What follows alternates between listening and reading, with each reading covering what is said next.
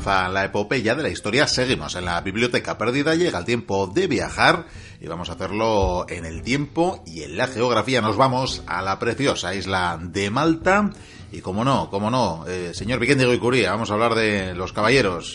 Vamos, bueno, ¿de los caballeros o de del vuelo? Eh, De- del- yo te veo la- aletear. sí, te sí. veo aleteando. Se me caen las plumas, también es cierto. Sí, sí, sí, te caen, se te caen. Sí, Eso luego es tengo indudable. este casco aquí que tengo con una especie de, de pico. Sí, sí. De, de pico. Además, si, ah, si asiento, se abre y se cierra. Es, es curioso. Sí. Hombre, tú fuiste muy certero. Tú fuiste a la tienda de disfraces y dijiste, Sí. quiero el disfraz de mamá halcón.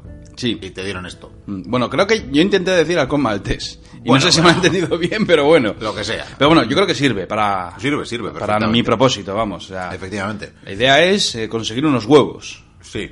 Unos huevos de, De halcón maltés. de halcón maltés. Para el rey. Para el rey. Sí. Pero no para el rey de esta isla. No. Para- bueno, para el emperador, perdón. Para el emperador, para el emperador. Sí, y yo creo que es un buen momento para seguir con nuestra... Sería la séptima entrega, creo, ¿no? Sí, efectivamente, nos referimos, mochuelos, por si alguno ha perdido el hilo con esto del disfraz de Vikendi y de mamá halcón, pues estamos Sí. hablando de los caballeros hospitalarios, que llevamos ya varias, varios capítulos. Varios. Quedan, quedan. Quedan, quedan todavía, pero bueno. Afrontamos eh, una bonita, bueno, una bonita, no sé, tiene parte de, de- de- de aburrida también, porque es que el destierro, una vez más. Otra vez, se quedan sin casa. Otra vez se quedan sin sede, casa. Están tristes. Sí, fueron expulsados de Rodas por Solimán el Magnífico en el 1522. Por cierto, Solimán se arrepintió, ¿eh? Sí, dijo, no, no tenía que haberlo O hecho. sea, les dijo, "Ah, quedó muy bien, ¿no? El, Tanta gente. ese tratado y tal, esos caballeros que salen de la isla, muy diezmados. Pero esos caballeros no se van a rendir. No, tienen Quieren seguir leche. luchando, Tienen quieren, leche, vamos, sí. son, son devotos. Sí, de Botox también. Sí, vamos, pues digo porque todavía existen, ¿eh? Ya hemos dicho Sí, vez sí, que la orden sigue existiendo a día de hoy en este siglo XXI. Hace poco tenían problemas con el Papa, no os digo más. Sí, pero son todo ancianos. Normal, a, a día de hoy ya quién van a fichar. A Indiana Jones No sé. es anciano Bueno, también. mm, retomamos la historia donde lo dejamos, más o menos. ¿Qué te parece si hacemos una historia igual más aburrida? Bueno, hombre, dicho así, va- nos vas a Hombre, a espantar. ver, yo cuando digo algo A- igual a es aburrido, luego es muy emocionante. No vas a pero... espantar porque te ven ahí. No, no, lo- luego, por cierto, te la cuento mientras vamos subiendo esto. esto- Sí, sí, me es peligroso. coger- me tienes que coger un huevo de estos. Sí, sí. Bueno, yo creo que va a ser igual la historia más aburrida, pero tiene un porqué. Tiene un porqué que, que lo explicaré al final, así que si te parece bien, nos quedamos con 50 naves. 50 naves, no está mal, oye. A falta de casa, bueno, claro, son 50 naves. 50 naves. 50 naves que fueron las que llegaron a Creta con todos los caballeros, los rodios que no quisieron seguir en la isla. eh, viviendo bajo, en este caso, el yugo precisamente de Solimán el Magnífico. Solimán anda que vivió, por cierto. Peores yugos hay en la vida, todo hay que decirlo. Pero bueno, Moralmente, como te puedes imaginar, derrotados. derrotados, sí, sí, sí. Mm, No solamente por de una batalla, es que han perdido Sí. Rodas, su joyita. Y se dejaron todo el whisky de Malta. Terrible. Mm. Todo lo que han combatido hasta ahora, ¿eh? ¿Y tú te crees que se quedaron así? Bueno, la cosa está complicada al principio. El maestre sigue con vida. Y al principio viajaron unos pocos a Sicilia. Luego vendrían todo el mundo arrastrándolos todos a Sicilia. Y allí supieron, esto es curioso, que, que otros priores de la orden intentaron enviar refuerzos a Rodas. Ninguno llegó. Unos refuerzos que, por cierto, podrían haber cambiado el curso de la guerra. Y te quiero dar algunos ejemplos. A ver, dame po- poca cosa, más que nada mm, cercano aquí. Las plumas, por favor, que me estás dando. Es que se me caen las plumas, no tienes loctite o, No, o no, espadadrapo. Bueno, por ejemplo, el gran prior de, de Aragón.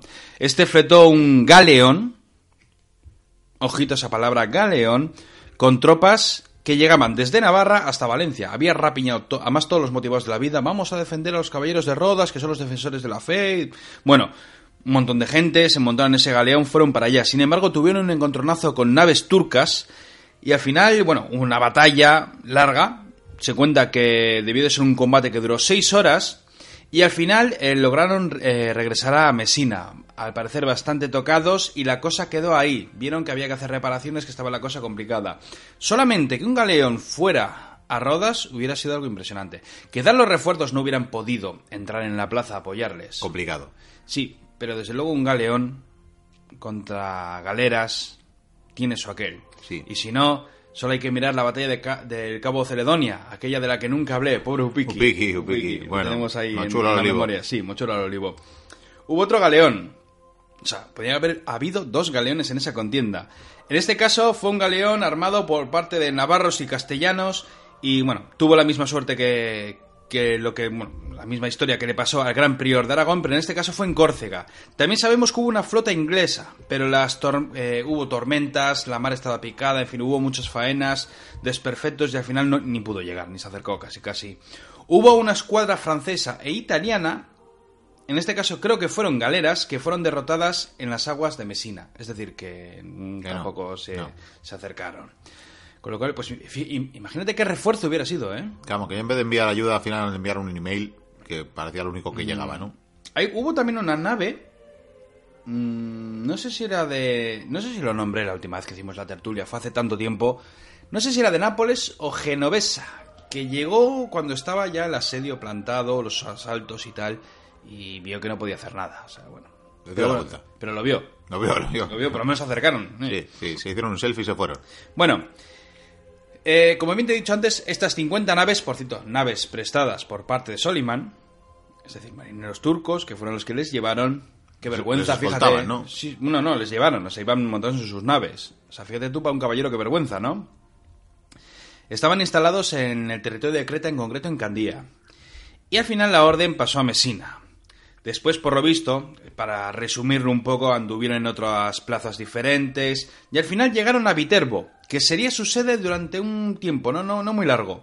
Eh, por cierto, esta plaza, eh, Viterbo, sería cedida por el Papa Clemente VII, que todos los mochuelos le conocen porque el vizcaíno le salvó la vida. Efectivamente. Para explicarlo así, en plata, vamos. Sí, sí, para decir una referencia clara. es que ya me, viene muy práctico hacer referencias el vizcaíno, la verdad, para muchas cosas. Bueno, resulta que a Viterbo llegó la peste. Muchos caballeros, de hecho, murieron a causa de esta enfermedad y al final eh, fueron obligados toda la orden a iniciar un nuevo éxodo por diferentes ciudades hasta llegar a Siracusa, es decir, a casi casi donde habían empezado, porque Siracusa es una ciudad costera que está justo al sur de Messina.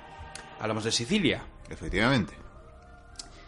Villiers, el maestre, el gran maestre de todos, aún sigue con vida, buscaba apoyo entre los reinos cristianos. ¿Para qué? Para recuperar Rodas. O sea, que él quería volver a casa. Sí, sí, él dijo, vamos a ver, eh, no sé cuántos caballeros restaban. Vamos a pensar que, yo qué sé, 300 caballeros y por toda Europa, pues imagínate, había más en Europa, ¿te acuerdas? Lo, que hablábamos. Bueno, lenguas y demás. Dice, yo por rapiñar un montón de caballeros. Dice, que los varios reinos me apoyen con naves, con hombres. Dice, y esto lo hacemos en un pispás recuperamos Rodas, que además a los reinos cristianos les interesaba en parte tener a los caballeros ahí porque era una especie de tapón y una mosca cojonera para todos los intereses de los turcotomanos. Desde luego. Nadie les hizo el menor caso. Nadie. Eh, no era el momento. Es que, siempre lo he dicho muchas veces, es el momento en el que empiezan a surgir los grandes estados, las grandes naciones, los grandes imperios, por así decirlo. Entonces hay veces que, mm, esto ya lo mío, ¿no? Hubo alguien que sí les hizo caso. El emperador. Carlos V de España, o sea, perdón, Carlos I de España y V de Alemania.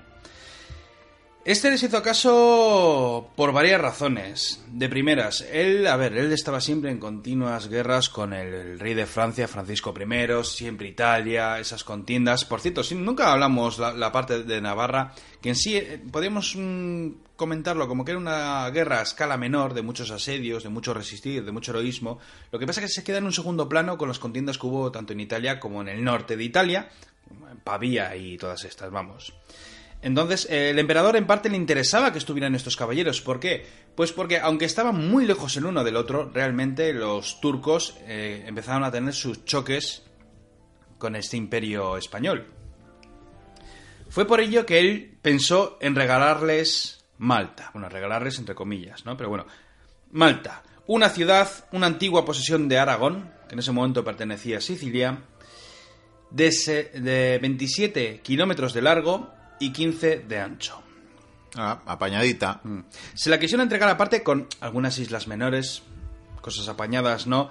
Y la plaza de Trípoli, que es muy interesante en esa historia. La orden, como no, lo que hizo fue, eh, cuando les comentaron aquello, pues envió unos caballeros para examinar la isla y sobre todo sus puertos, evidentemente. Ya, yo creo que ya lo tenemos olvidado eso de que cabalgaban en caballos por Tierra Santa. Sí, ya cabalgaba más bien. Sí, su caballo es la, madera, sí.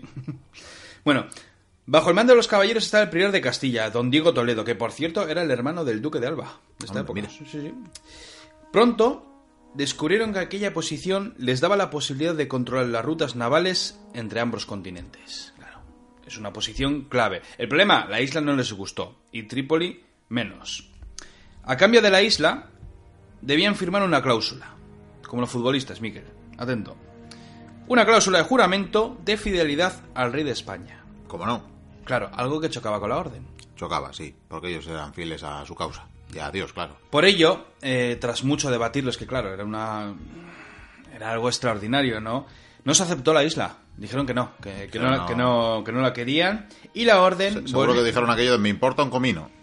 Que también les dieron la isla de comino. Sí. Comino y Gozo también.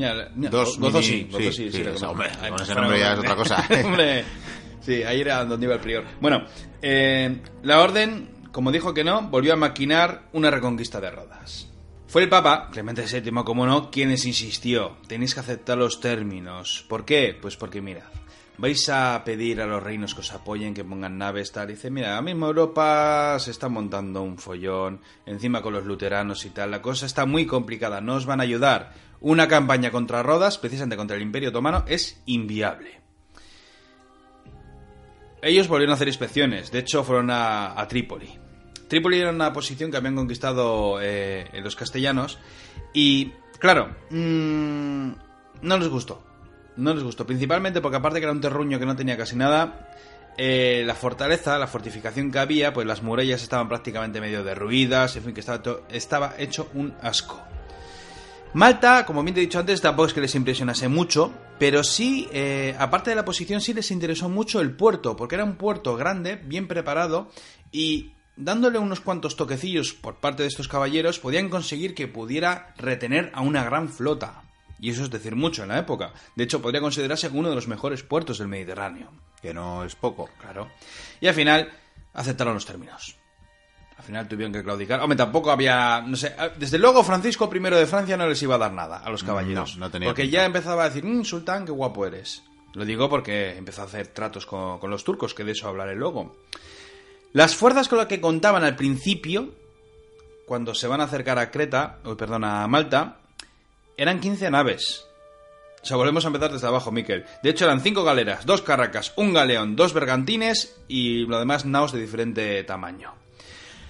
Tanto los caballeros como los rodios seguidores, aquellos que no quisieron quedarse en la isla, tomaron la isla con 700 mercenarios de Niza. Eh, se calcula, eran algo más de 3.000 soldados, entre comillas, y unos 1.000 civiles aproximadamente. O sea, poca cosa. Pero bueno, así empezaron, ¿no? Una cosa que se hablaron con el emperador, una vez afincados en la isla, serían neutrales. Serían neutrales en las contiendas entre los reinos cristianos. Importante, y el, claro. Claro. Y el tributo, claro, porque si, claro, mm, si están en tierras del emperador, son vasallos del emperador, bueno, pues el tributo se convirtió realmente en la entrega de un halcón maltés cada año. Y la gente dirá, ah, por eso vi que... Efectivamente, por eso te hemos disfrazado plumas". un poquito para- Más de uno dirá que tengo pluma, también, desde hace tiempo. Muchas, de hecho. Muchas, O sea, muchas estás plumas. perdiendo algunas, pero bueno. Bueno, una vez llegan, me imagino que Villiers pisa las tierras de Malta y desde aquí yo creo que podríamos decir que de ahora en adelante estos caballeros serán conocidos como los caballeros de la Orden de Malta, que es como mejor se le conoce yo creo a toda la orden. Sí, bueno, es más moderna la nomenclatura. Es claro, más cercano nos pilla igual, ¿no? Y bueno, la fama también que tuvieron al final. Seguimos con la historia. Sigamos con la historia.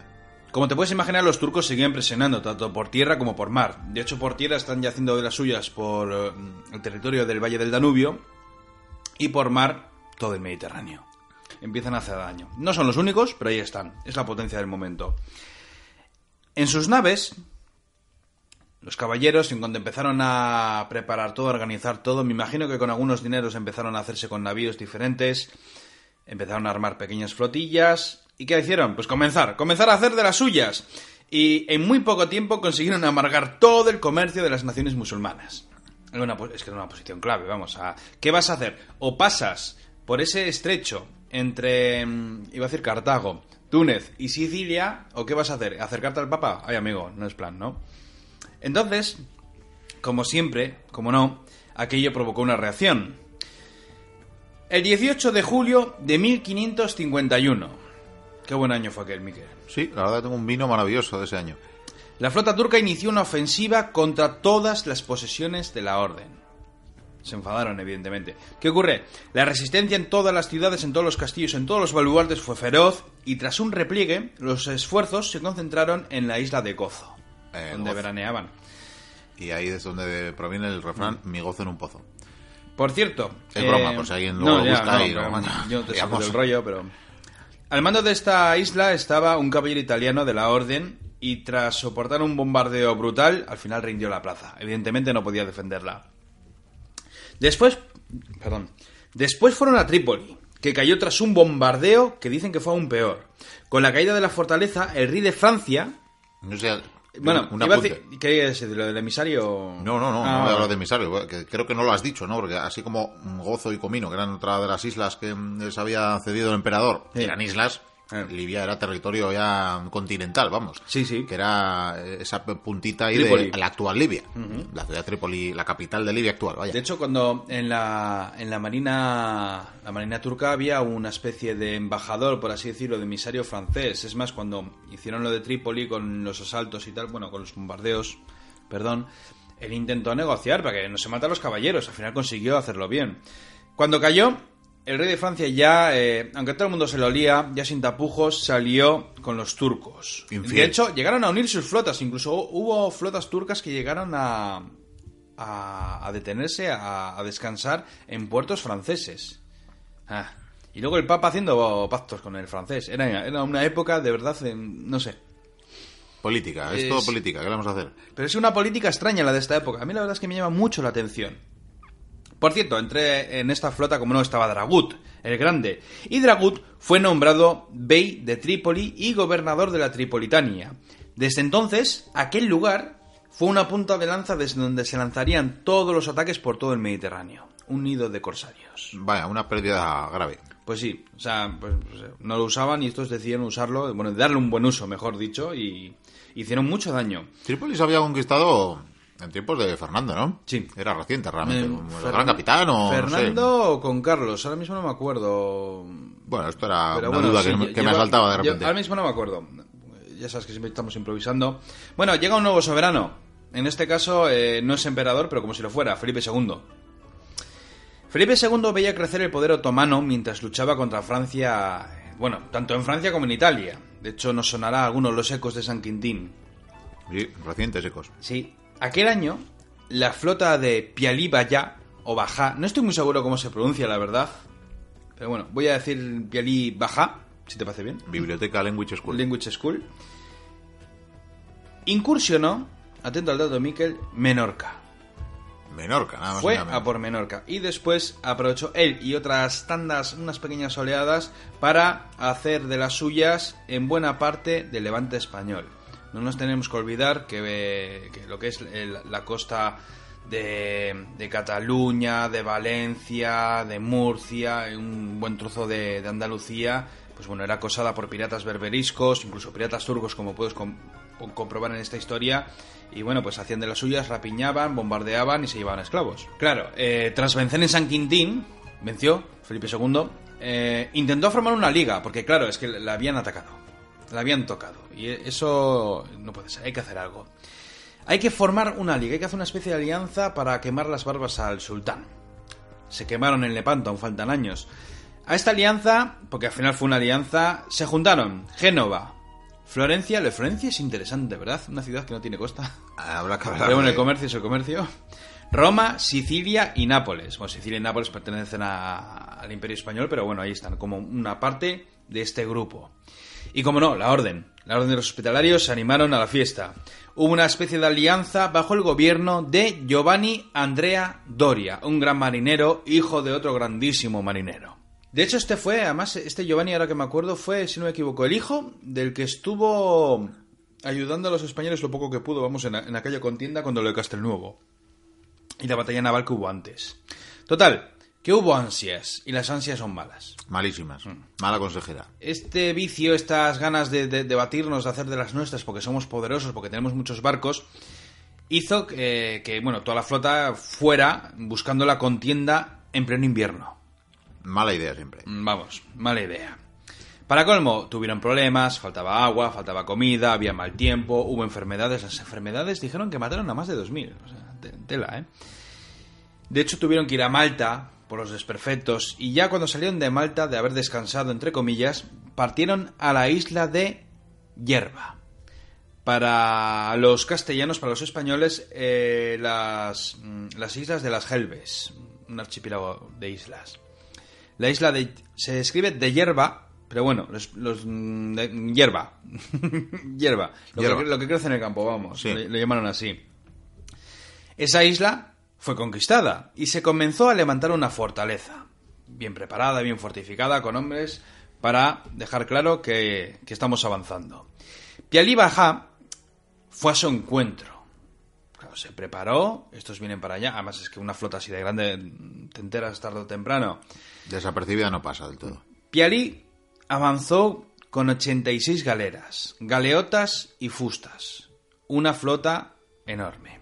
Claro, por lo visto, los de esta alianza que estaban en la isla y alrededores no se enteraron muy bien. Y cuando vieron llegar a la flota de este Pialí Bajá, claro, sorprendidos, todos los cristianos estaban sorprendidos, respondieron deprisa y corriendo. Ejecutaron mal las maniobras, creando confusión, creando un caos. No eh, dudaban si igual tenían que salir aprovechando los vientos. Bueno, dos horas. Dos horas fue lo que duró la flota cristiana. Pues vaya. Pialí, se alzó con la victoria, una victoria clamorosa, destroz- destrozó la práctica totalidad de la flota cristiana. Pero claro, en la isla hemos hecho un fuerte, y en ese fuerte hay 2.000 personas.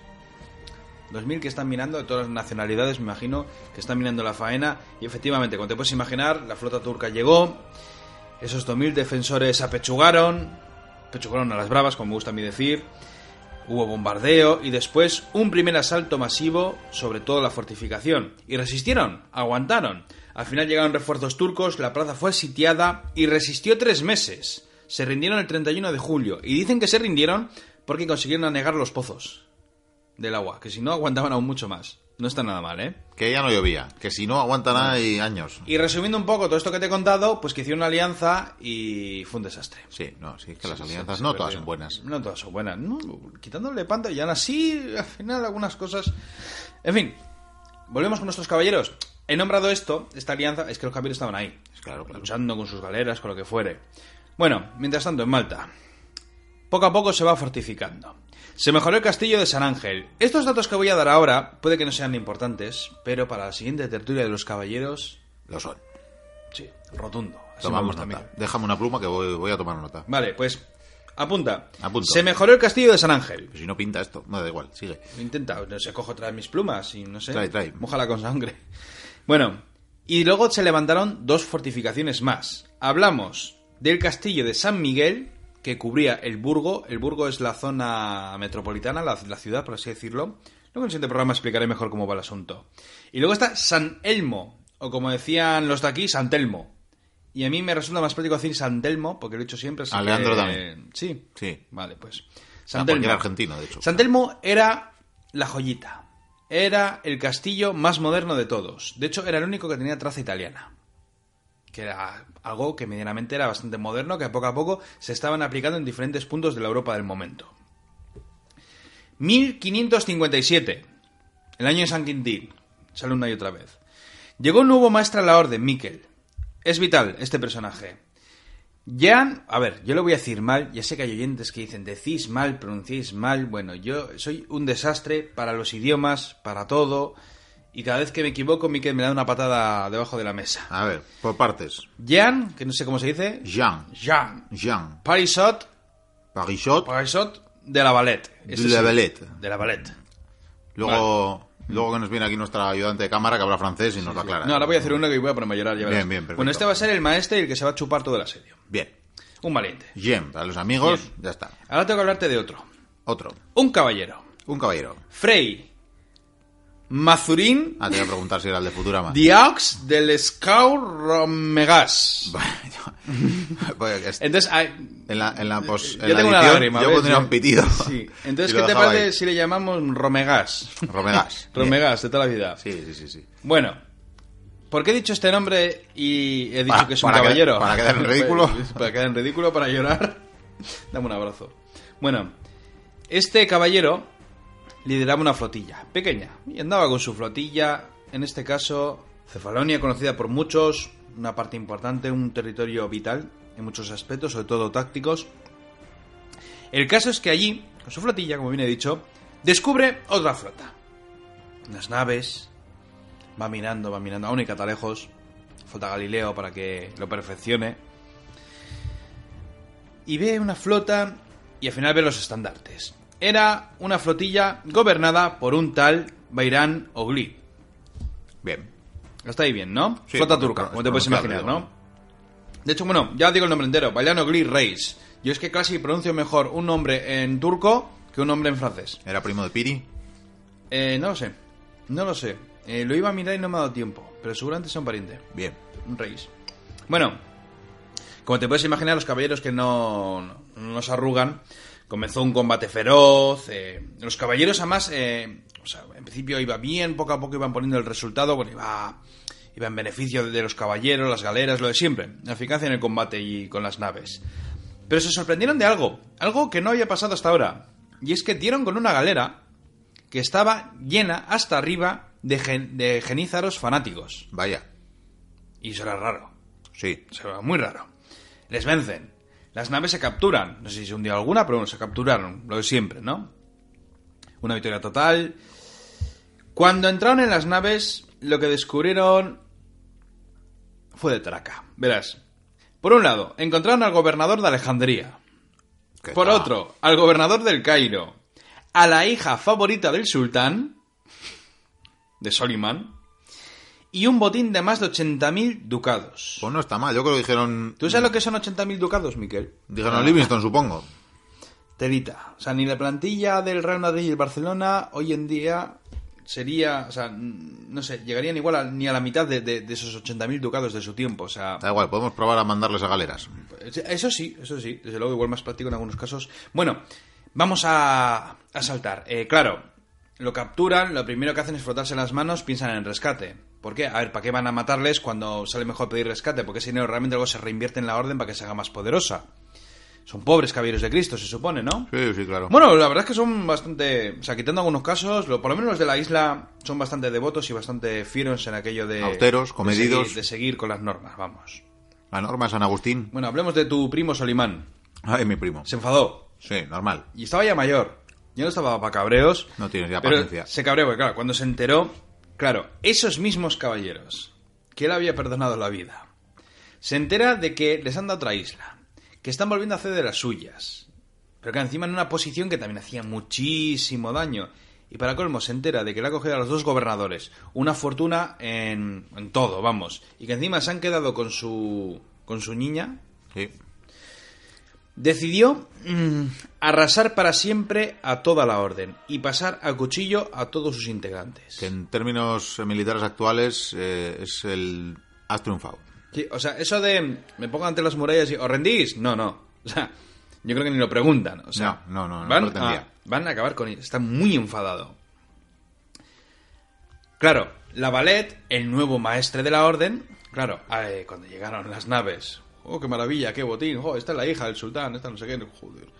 Y la Ballet, que ya se lo olía, que por eso habían fortificado la isla, se dio cuenta que, sin lugar a dudas, la ira del sultán se iba a desatar sobre toda la isla. Fue por ello que comenzó a organizar una defensa ultranza. Se destruyeron todos los pozos de agua, salvo los que ellos iban a utilizar.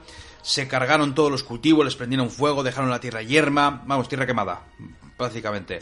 Se acumularon las provisiones, se compró pólvora, se compró balas a todo el mundo, a todas las regiones, eh, por todos los puertos, imagínatelo. Luego, por supuesto, mercenarios, luego a, eh, a voz en grito, ¿quién quiere venir a defender la isla? Que va a venir el sultán, el sultán a por él. Pues muchos iban, algún vizcaíno, alguna cosa, en fin. Que luego... eh, Que- que malditos spoilers, Que ¿verdad? lo, no, iba a decirlo, llamar fanáticos a otros y te, ¿quién quiere venir a defender una islita que van a ser atacada por miles y miles de hombres? Ya. Es que es como- Iban, iban, jo, vamos, que iban. Por eso digo que a, a ver quién era el fanático aquí, pero bueno. Sí, sí. Bueno, por supuesto, después hizo un llamamiento a todos los reinos cristianos. Así de primeras, nadie le hizo caso. nadie. Es que andaban a enfrentarse entre ellos. Preste Juan o algo. No, pero es que yo me imagino que sea el rey de Francia. Digo, es que yo si le envío 30.000 digo, es que luego el rey de igual de España, de Inglaterra, me viene a hacer la puñeta. Sí, claro, no se fiaban. Aunque bueno, el francés, como es coleguita del sultán, no lo sé. eh. Así, lo mismo. Lo mismo envía 30.000 y son para... el- Francisco, yo siempre me cayó bien como rey. Dije, bueno, el, el tío, el tipo lo intentó, pero Sí. lo, lo de aliarse con los turcos quedó muy feo. Y no porque se aliase con los de allí, sino, tío, jugaste un poco sucio ahí. O sea, fue... mm, El, el- el enemigo de mi enemigo, ya se sabe. ya, ya. Hombre, no, además ni se interesaba, porque quieras o no, eh, o sea, el imperio eh, gastaba mucho dinero en el Mediterráneo, gastaba muchos recursos. Sí, sí, muchísimos recursos. o sea, vamos. Bueno, para ir terminando, sí, estoy diciendo que estoy terminando. Terminemos. Sí. Los turcos llegaron antes de lo previsto, casi casi un mes antes. O sea, ya encima llegaron con presteza. Bien, les dio el viento a favor. 193 naves. A ver, esto es aproximadamente. eh, hay números que suben, que bajan. Yo he hecho un cómputo mío, más o menos, vali- sumado una una. de algunos datos. Sí. Y. Me puedo, bueno, me puedo equivocar, no, me estaré equivocando.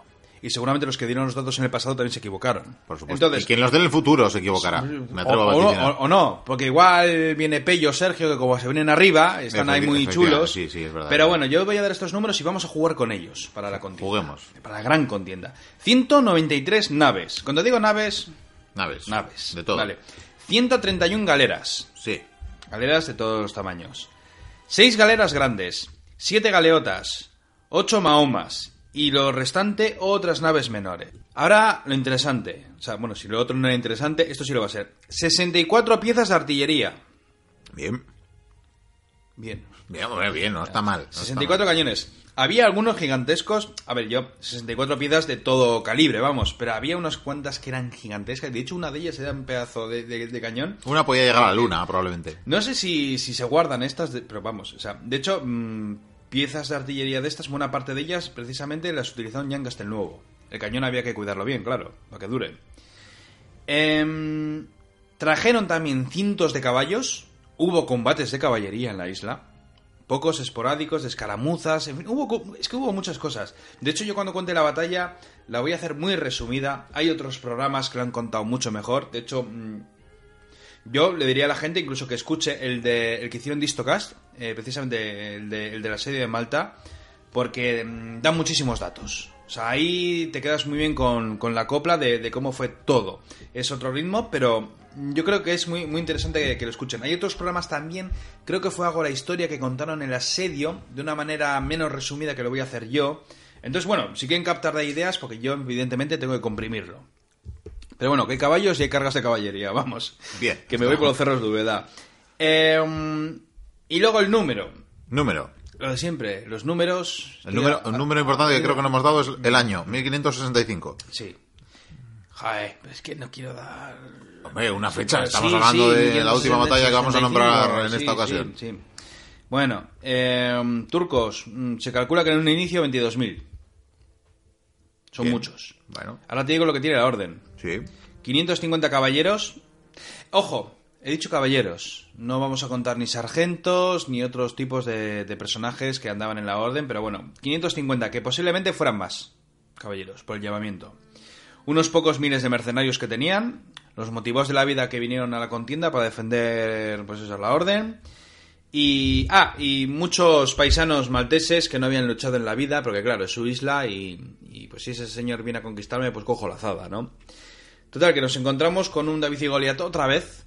Hasta ahora la orden ha resistido, pero ha perdido todas. Pone por ahí que había mucho arcabucero español por ahí en la isla también. Sí, sí, sí, pero... Haces spoilers. ¿Por qué? ¿Por qué? ¿Qué? ¿No? ¿Terminamos aquí la historia? Sí. Con tus spoilers. Sí, un poco. Es que ya, ya te vale. Aquí termina la historia. Entonces, para el siguiente capítulo ya hacemos la, la batalla en todo su apogeo, con todo lo que fue, tal, no sé qué, no sé cuánto, porque yo tengo que ir a por huevos. Sí, sí, porque a mí me importa un comino, pero el huevo no Me puede importa faltar. un huevo, no. No, no, eh, comino. He dicho comino, no huevo. Ah, vale, vale, vale. te Estabas aquí... mm, Sí. Yo Bueno. necesito un huevo de Malta porque te importa un comino vivir en la isla de Gozo. Qué Efectivamente. tontería que acabo de decir, ¿verdad? Sí, no, pero no pasa nada, es normal. Es que estábamos catando nuestros pacharanes que nos envía Enrique el Navarro. Otro pacharán. Efectivamente. Menos luego, mal, luego hay que menos mal que, porque- que no tenemos que facturar esto cuando viajamos en la máquina del tiempo. porque No, si no, no, vamos. no, si va a ser esto la aduana del tiempo. Así me están cayendo las plumas de calor. Bueno, tú tira, tira al acantilado o sigue subiendo. Pero que tengo ya... que escalarlo. Hombre, claro, yo ya desde aquí no te acompaño. ¿Cuántos huevos? A ver, yo es que me he hecho un nido en la Sí. cabeza. Ya, ya, ya Es como la, la- Al principio creía que era la la de las Cristo, espinas, las espinas de Cristo, no, no, sí. Es un nido, me han enseñado mis gatas. Ajá. Sí, entonces, ¿cuántos huevos tengo que ponerme en la cabeza? Esto como Rapanui, ¿no? Tres o cuatro, por ejemplo. Tres o cuatro, pero el emperador Sí. solo necesita uno. Bueno, pero así Bueno, tenemos para varios años. Eso sí. No era un huevo al año. De todas maneras, yo estoy en contra de la cetrería, pero bueno, voy a ir, voy a escalar con mis plumas y, y a ver qué pasa. Gallifante me están gritando desde lejos, Mikel. Bueno, yo, yo voy a escalar, venga. Tú tira, tira, escala. Ahí está Vikendi, de hecho, con mucha destreza, todo hay que decirlo. La verdad es que es un, es un gusto, es un placer verle mm, escalar. Eh, la verdad que aparte del disfraz de plumas, hubiera agradecido que se hubiera puesto ropa interior, porque claro, desde esta, desde esta perspectiva estoy viendo lo que no debo. Bueno, pues sin mirarle demasiado, a ver, parece que sí, se está acercando a un nido, se está haciendo con el primero de los huevos, pero espera, espera.